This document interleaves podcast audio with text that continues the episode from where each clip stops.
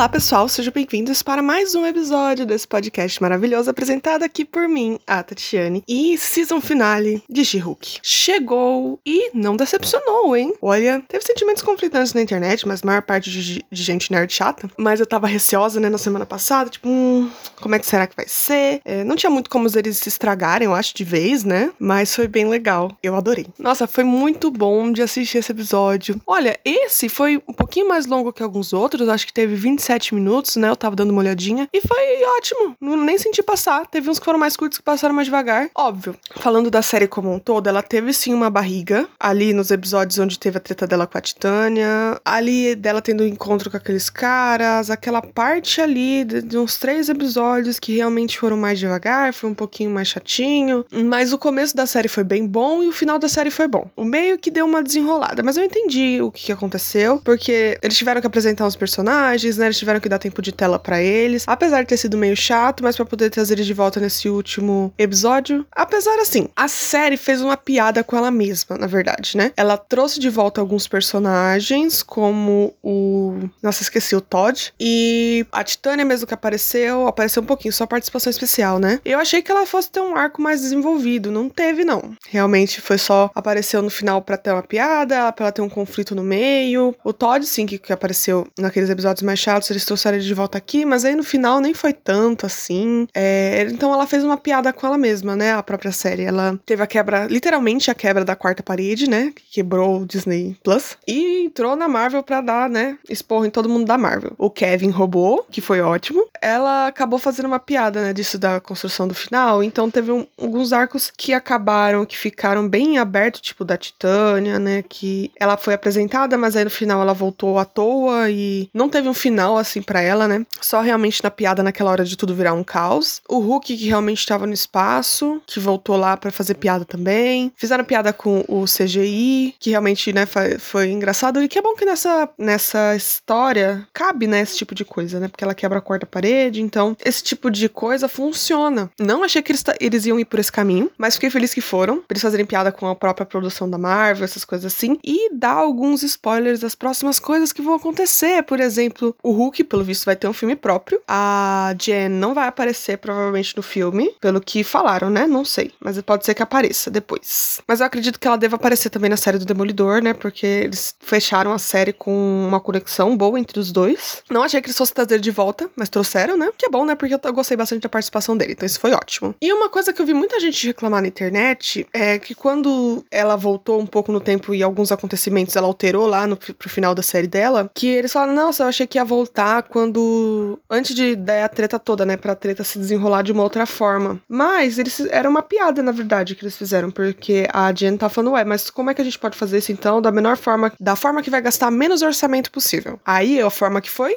foi não fazer a cena, só mostrar a resolução, sabe? Que realmente gasta menos orçamento dessa forma. Então isso aí foi uma piada, mas teve um pessoal aí que não entendeu, mas eu achei, né, bem condizente com o que estava acontecendo. Outra coisa que eu vi o pessoal reclamando foi assim, nossa, o Demolidor caindo do céu. Mas, gente, isso foi piada, porque é, é literalmente a Marvel, o Kevin, jogando o Demolidor lá. Tá, você queria o Demolidor? Tô aqui. Não precisa de explicação, entendeu? A piada é não ter a explicação dele caindo do céu. E realmente isso aí foi o fanservice realmente do Matt Murdock. Dele aparecendo, ele lá com a família dela, que foi muito legal. E nessa cena aí teve o Hulk voltando com um filho, é o Scar, que é de sacar. Gente, ele realmente foi criativo pra dar nome das crianças. Que já tá adulto, né? Tudo bem que pode ser que o tempo passe um pouco diferente lá, não sei, vai saber. Mas isso eu achei bem aleatório, bem jogado. Mas faz sentido, né? Ele passou alguns anos lá em sacar como Hulk, Hulk mesmo, não esse Professor Hulk, que é o que ele tá agora, né? Então faz sentido mesmo que talvez ele não lembrasse de alguma das coisas que ele fez como Hulk lá em sacar, e aí de repente agora só que buscaram e ele não tava muito consciente não quero me aprofundar muito no, nos pormenores de como o Hulk tem um filho. Não acho que isso é, é bom pra minha sanidade mental. Melhor deixar isso, né, em, em, pro imaginário só. Deixa, deixa. Só teve, ó, gente. Tá aí o filho do Hulk. Que provavelmente deve ser o plot pro filme do Hulk. Que vai ter em breve. Em breve, não sei quando, porque saiu bastante os cronogramas, né, da, das próximas fases da Marvel. Então eu não sei onde é que vai se encaixar isso, não. Óbvio que eles podem incluir no momento que eles quiserem, é só fazer o filme, né? Mas, sei lá. Questionamentos aí. Eu gostei de como esse episódio se desenrolou, principalmente na parte final. A gente viu que não era para aparecer o Hulk nesse episódio, mas mesmo assim o Kevin jogou ele lá, né? Falou assim: ó, você falou que ah, deixa pro filme, mas não, continuou deixando aqui. Que mostra que a Hulk não controlou tudo, não. O Kevin ainda tá puxando puxando as cordinhas aí, né? Tanto é que essa parte final aí a Jen ficou até confusa do que tá acontecendo, porque não era ela que tava controlando, né? Então não eram as ideias dela. E teve o Emil com o Wong de novo, que o Emil acabou voltando pra estaca zero do que ele tava, né, no começo da série, mas aí ele realmente pegando as responsabilidades pros atos dele, então teve uma mudança um pouco aí de personagem. Nem tanto, né? Porque ele escapou da prisão e foi morar lá em Camartage com o Wong. Então ele provavelmente a gente vai ver mais pra frente com outras coisas e outras participações, principalmente acho que quando apareceu o Camartage.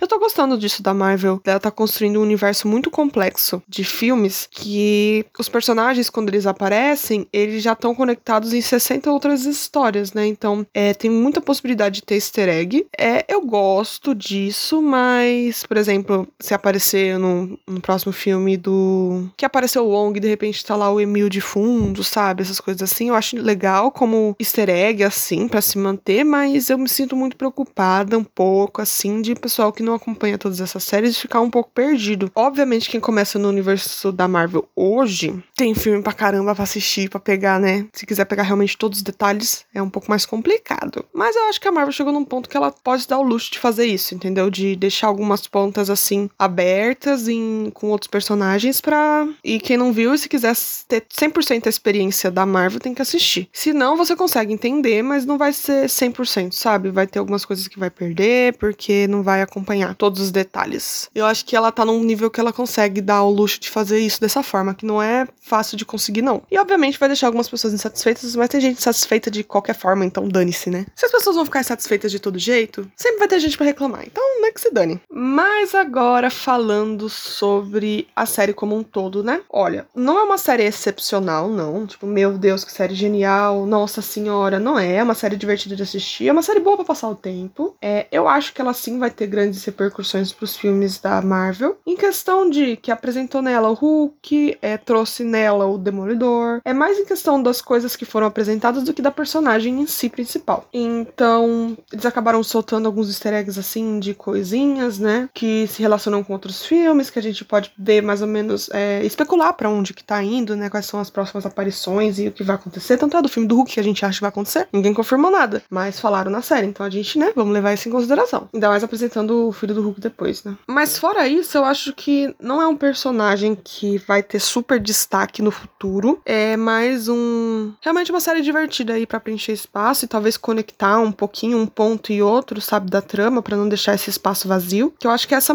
essa forma que eles estão colocando essas séries, né? para você conectar, sem precisar mostrar tudo nos filmes e gastar tempo de tela apresentando um monte de personagens novos. Eles gastam esse tempo na série, se quis ver, viu, se não quis, não tem problema, para mostrar essas origens aí e não gastar tempo com isso nos filmes. E não gastar tempo também explicando, né? Tipo, ah, como que chegou isso do ponto A até o ponto B, então eles já mostraram mais ou menos nas séries. E para não gastar nesse tempo, porque os filmes da Marvel estão ficando muito. com um tempo muito, muito planejado, né? Porque tem muita coisa acontecendo. E eu acho que isso funciona. Ainda mais eu que acompanho quando lança as coisas, né? É um pouco complicado só para quem realmente tá começando agora, como eu falei antes, né? Que realmente é muito conteúdo para consumir. Mas como eu tô vendo conforme tá lançando, então para mim é mais de boa. E para quem acompanha também, né? Mas eu gostei desse final, eu achei que se encaixou bem, eu achei é, disruptivo, vamos jogar essas palavras, né? Que o pessoal publicitário ama usar, né? Achei disruptivo e interessante. Eu não via seguindo por esse caminho, não, viu? Tanto é que eu tava, nossa, mas e o. com altas teorias de ah, por que que pegaram o sangue dela? É, será que é pra alguém se transformar? Será que é pra enfraquecer a she